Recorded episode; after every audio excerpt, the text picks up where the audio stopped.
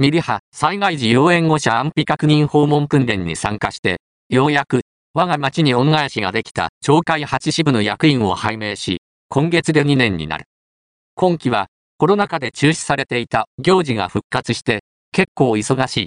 先週末は災害時要援護者安否確認訪問訓練があった。